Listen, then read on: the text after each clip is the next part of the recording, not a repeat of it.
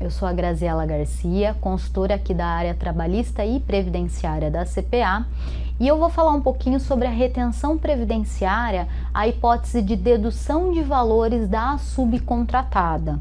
Como todo mundo sabe, a retenção previdenciária, ela é regulamentada pela Instrução Normativa da Receita Federal, número 971 de 2009, a partir do artigo 112, né? Nos artigos 115 e 116, a gente tem os conceitos de cessão de mão de obra e de empreitada para fins de retenção, e nos artigos 117 e 118 a gente tem lá os serviços que estão sujeitos à retenção previdenciária.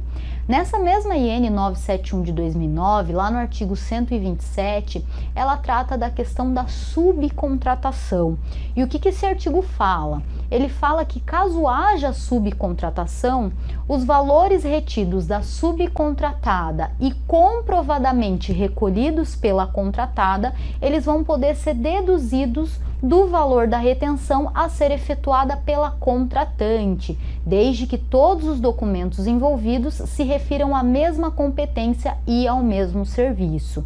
Então, a própria norma traz essa possibilidade de deduzir os valores de retenção da subcontratada.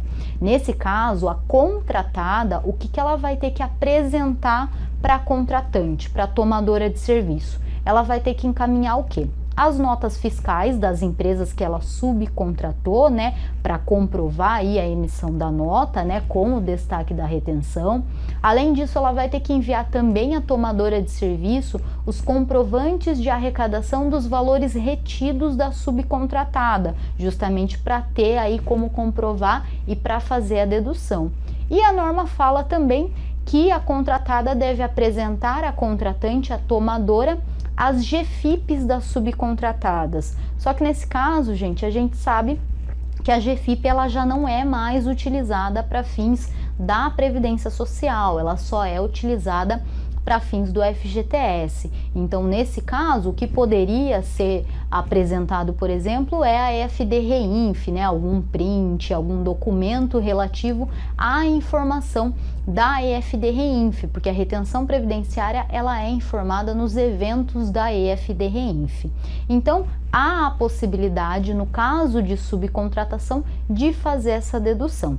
Essa dedução ela está regulamentada lá no artigo 127 da IN 971, que traz a possibilidade de deduzir, desde que, logicamente, comprovada, comprovadamente recolhidos pela contratada e desde que se refiram aí a todos, to, todos os serviços, todos os documentos, né, as notas fiscais sejam de uma mesma competência e de um mesmo serviço.